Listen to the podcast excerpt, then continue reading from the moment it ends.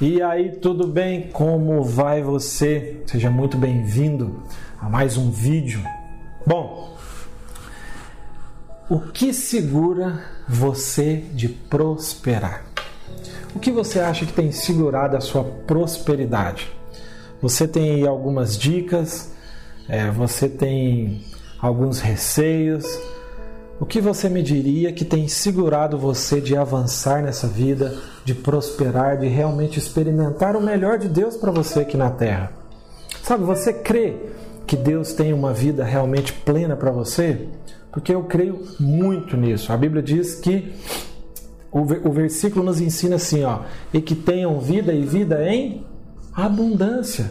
Então, sabe, você e eu foi convidado, você e eu foi preparado, você e eu foi desenvolvido para que nós pudéssemos experimentar abundância. Isso não, obviamente, não diz que não teremos desafios. É, em nenhum momento a Bíblia nos diz que nós não teríamos uma vida é, que não passasse por aflições. Né? A própria palavra diz é, que Jesus nos ensinou a ter bom ânimo. Né? Tenham de bom ânimo, porque eu venci o mundo. Então, por que é necessário nós termos bom ânimo? Porque tem coisas que vão tentar tirar o nosso ânimo.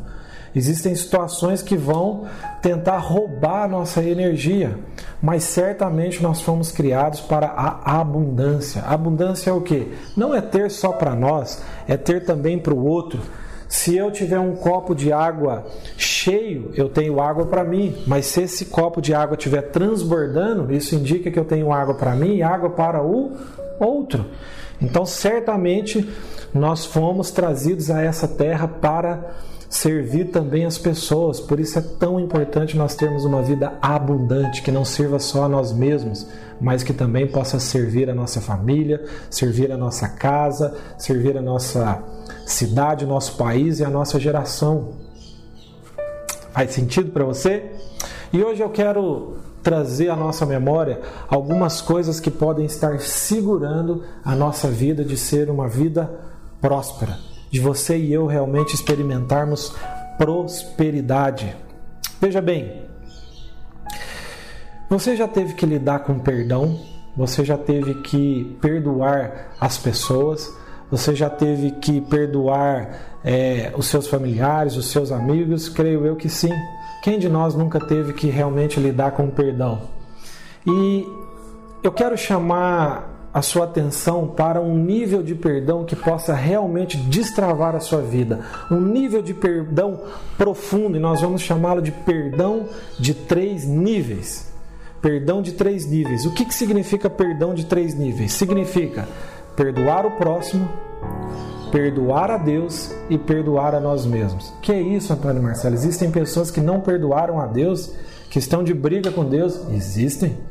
Existem. Por exemplo, digamos que uma criança perdeu o seu pai, ainda muito jovem, uma criança perdeu o seu pai.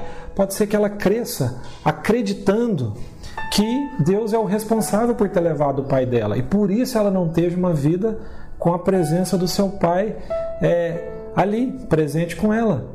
Digamos que uma pessoa esteja frustrada que o seu casamento não deu certo e ela começa a culpar a Deus. Então existem pessoas que precisam perdoar a Deus. E essa é uma chave que vai fazer toda a diferença na nossa vida.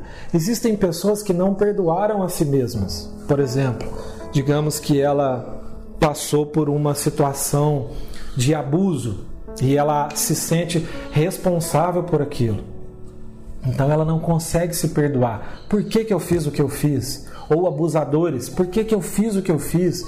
Ou pessoas que enganaram e depois eh, chega um tempo que ela não engana mais, mas ela não consegue entender por que, que ela teve aquele comportamento. Então ela se julga muito. Uma pessoa que tomou uma decisão errada, sente que não casou com a pessoa certa, é, talvez você sinta que está no negócio errado e começa a se machucar e não se, e a não se aceitar e a não se perdoar. E o mais comum, aquelas pessoas que não perdoaram as outras pessoas que a ofenderam. Mateus 6, Mateus 6,14 diz assim: Porque se perdoardes aos homens as suas ofensas, também vosso Pai Celestial vos perdoará a vós. Veja bem, a condição para que a gente possa experimentar o perdão de Deus para nós está ligada ao comportamento, à decisão de eu perdoar o próximo. Olha só, porque se perdoardes aos homens as suas ofensas, também vosso Pai Celestial vos perdoará a vós. Ou seja, se por alguma razão você está segurando alguém e não perdoa essa pessoa, você não tem recebido de Deus. Não que Deus não perdoou os seus pecados lá na cruz, não que a sua eternidade esteja não esteja garantida, mas você não está experimentando esse amor, essa graça de Deus no seu coração. E isso segura o seu coração, prende o seu coração. Veja bem, por que, que nós temos tanta dificuldade de perdoar as pessoas que nos ofenderam? Você já pensou sobre isso? Por que, que a gente tem tanta dificuldade de perdoar aquelas pessoas que fizeram algo contra nós? Por que, que você acha que você tem tanta dificuldade? O que, que segura tanto você de liberar a vida das pessoas? Bom, uma das primeiras razões é porque você está esperando sentir um profundo amor, um, um, sentimento de harmonia, de satisfação, de alegria por aquela pessoa para acreditar que realmente você a perdoou. Mas olha, veja bem, o seu comportamento vai gerar o seu sentimento.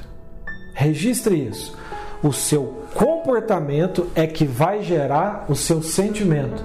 Então, o meu comportamento vem na frente, depois o sentimento me acompanha.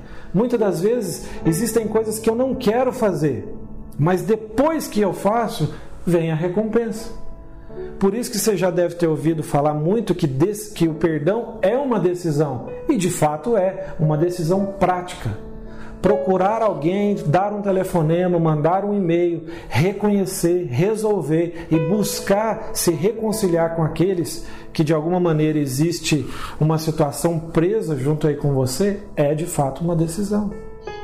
Eu tive uma experiência que é, eu não fui criado pelo meu pai biológico e eu sentia até um pouco antes do casamento uma tristeza no meu coração, sabe? Algo que sempre me afligia. Eu lembro de, é, de ter assim uns comportamentos muito estranhos. Às vezes eu estava assim numa roda, se eu sentisse que uma pessoa não tivesse me tratado adequadamente como eu esperava, eu criava uma desculpa, levantava e ia embora. E eu não entendia por que, que eu tinha tanta sensibilidade com sensibilidade por talvez as pessoas não me tratarem como eu esperava como é, que elas deveriam me tratar. Enfim, eu procurei o meu pai um pouco antes de me casar e tive um tempo com ele, um dia ali, trocamos algumas palavras, liberei meu coração, disse que aquela situação estava resolvida e esse sentimento simplesmente saiu do meu coração. Imagina eu, no futuro, tentando me relacionar com a minha esposa, com as pessoas no trabalho, com os clientes nos negócios, de um modo geral com a vida, com esse sentimento preso no meu coração. Toda vez que alguém dissesse algo que eu sentisse que eu não que eu não gostei ou se, toda vez que eu sentisse que naquele ambiente eu não estava sendo reconhecido como eu esperava, eu levantava e ia embora. Então, esse sentimento foi resolvido depois que um comportamento foi acionado. Então, o comportamento de resolver ativou o sentimento que eu precisava. E eu nem sabia que estava atrelado a essa situação. Só fui saber depois, porque eu só senti depois que fiz. Faz sentido para você? Mas veja bem um texto ainda mais profundo que segura a nossa prosperidade. Mateus 5:23 diz o seguinte. Esse aqui é muito forte. Põe atenção. Assim sendo, assim sendo, se trouxeres a tua oferta ao altar e te lembrares de que teu irmão tem alguma coisa contra ti, deixa ali mesmo diante do altar a tua oferta e primeiro vai reconciliar-te com teu irmão. E depois volta e apresenta a tua oferta. Olha só o que o texto está dizendo. Se o teu irmão, se você sabe que o seu irmão tem algo contra você, olha isso. procura resolver com ele, quem tem que dar o passo é eu. Então tá bom. A pessoa me ofendeu, a pessoa me criticou, de alguma maneira aquela pessoa, sabe, você sabe que foi ela, ela tem algo contra você. Eu, que sou o maduro da situação e quero prosperar, eu é que tenho que procurá-la e resolver. Por quê? O texto diz: porque o que, que, ele diz antes? Se você vai deixar a sua oferta no altar e lembra que tem alguém contra você, você primeiro resolve com seu irmão antes de dar a sua oferta. Agora veja bem: se o princípio de semeadura e colheita é plantar para colher, olha só onde o texto vai. Olha, olha, olha o que, que o texto quer nos dizer. Se o princípio de prosperar financeiramente, um dos grandes princípios de prosperar financeiramente, é plantar ofertar, semear para colher, ele está dizendo o seguinte: o que está bloqueando a sua prosperidade financeira é não resolver os seus conflitos com as pessoas ao seu redor. Porque não o que, que ele está dizendo? Segura a sua oferta. Segura sua antes de dar a sua oferta, resolve primeiro com a pessoa. Depois de ter resolvido com a pessoa, traz a sua oferta. Ou seja, o que ele está dizendo é: você vai ser bloqueado de prosperar porque se o princípio é semear para colher, você precisa segurar primeiro, resolver com seu irmão e depois semear. Se o princípio de semeadura e colheita é ofertar, você está impedido de trazer a sua oferta e impedido de lançar a sua oferta, porque mais importante do que a oferta é resolver com o seu irmão. Então, muitas pessoas estão dizendo assim: nossa, mas eu tenho uma aliança com o Senhor, sabe? Eu tenho meus dízimos em dia, eu semeio, eu oferto, eu, sabe, abençoo a vida das outras pessoas, mas eu não vejo a minha vida avançar e prosperar. Olha o que o texto está dizendo: você não deveria nem estar tá semeando, sabendo que existem pessoas que têm situações mal resolvidas com você, pais que sabe que tem uma dívida com os filhos, pais que passam anos e anos sem falar com seus filhos. Como você espera prosperar? Como? Você sabe que a outra pessoa está ofendida por algo que você fez. Lá no seu trabalho, você sabe que a pessoa está ofendida com você. Mas você não, não manda um e-mail, você não chama para tomar um café, você não se abre. E aí você diz assim: não, mas na igreja, olha, eu sou extremamente correto eu dou meu dízimo, eu dou minha oferta, mas a minha vida não sai daquela mesmice. Mas está cheio de problema com um monte de gente. Sabe, a recomendação é que você pare agora de semear. Pare de levar a sua oferta e reconcilie-se primeiro com seu irmão. Então você diz assim, Antônio Marcelo, qual que pode ser uma barreira que tem impedido de eu prosperar? Agora você já sabe as suas relações estarem comprometidas, quebradas. Sabe? Mais importante do que a sua semeadura é a maneira, é a forma como o seu coração está e também das pessoas que te cercam. Sabe? É uma é uma é um foco do Senhor que a gente ande em paz com todas as pessoas, que a, que a gente viva em paz com todas as pessoas. Você já pensou sobre a igreja primitiva? Estou lembrando aqui agora a Bíblia diz lá em Atos que a igreja primitiva caía também na graça de todas as pessoas ao redor. Ela crescia no poder de Deus e ela ganhava o respeito da sociedade. Já pensou? Será que nós estamos ganhando o respeito da sociedade? Talvez você diga assim: ah, essa outra pessoa aí, lá do meu trabalho, hum, nem cristã ela é, a fé dela lá em, em outros deuses, ela é de outra religião, ela eu, nem merece nem merece que eu converse com ela. É, o texto não está dizendo nada sobre isso. O texto está dizendo reconcilie-se com a outra pessoa que você sabe que tem uma ofensa contra você. Não é nem você ter uma ofensa contra ela. Porque não está nem resolvendo as suas ofertas se tem situações dessa natureza mal resolvida. Já pensou sobre isso? Bom, então eu falei de três níveis de perdão: perdoar a Deus, perdoar o próximo e perdoar a você mesmo. Bom, qual que é a chave para você perdoar a você mesmo? Eu sei que existem muitas, mas eu quero te dar uma hoje que fez muito sentido para mim.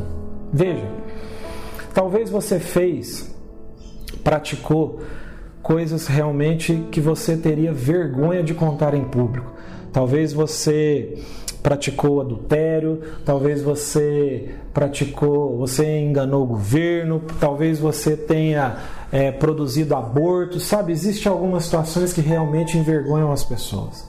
Existem alguns algumas situações que as pessoas teriam muita vergonha de se expor e falar e tratar. E isso também tem sido uma das razões de muitas pessoas não tratarem as suas feridas. Tem tanto medo de falar, tem tanta vergonha de se expor que elas não tratam. Mas eu sugiro que você busque pessoas maduras, obviamente, pessoas que são bem resolvidas e maduras e trate as suas feridas. Mas sabe, um princípio que eu posso compartilhar com você hoje é uma forma de pensar que eu posso compartilhar com você hoje que te ajude é o seguinte. Naquela situação, quando você olha para aquilo que você fez e te traz vergonha, quando você olha para aquilo que você fez e te traz medo e que te traz angústia e que você se sente constrangido, você hoje, quando você olha para aquela situação, você teria feito da mesma forma? Provavelmente não. Sabe por que, que você pode se perdoar? Porque você não é. Você, com, a, com a consciência, com a sabedoria e com quem você é hoje, provavelmente você não faria aquilo que você fez. Então, olhe para você naquela situação e compreenda que você não tinha as ferramentas que você tem hoje. Que você não tinha a consciência e a sabedoria que você tem hoje. Que você não era maduro como você é hoje. E por isso aconteceu. Por isso é, foi feito o que foi feito. Você hoje é uma pessoa diferente e também por isso você pode se perdoar. Você pode aceitar que você comete erros. Sabe, de uma certa maneira é até orgulhoso da nossa parte achar que nós não deveríamos ter errado e nas áreas que nós erramos. Somos todos é, falhos, nós temos falhas, mas nós temos a chance de corrigir, nós temos a chance, de, a chance de fazer de novo. Você tem a chance de fazer de novo, porque hoje você não é mais aquela mesma pessoa. Então por isso você pode perdoar a você mesmo. Então hoje, para que você possa desbloquear, sabe, destravar aquilo que pode estar travado dentro de você, perdoar a Deus, perdoar a você mesmo e perdoar os outros.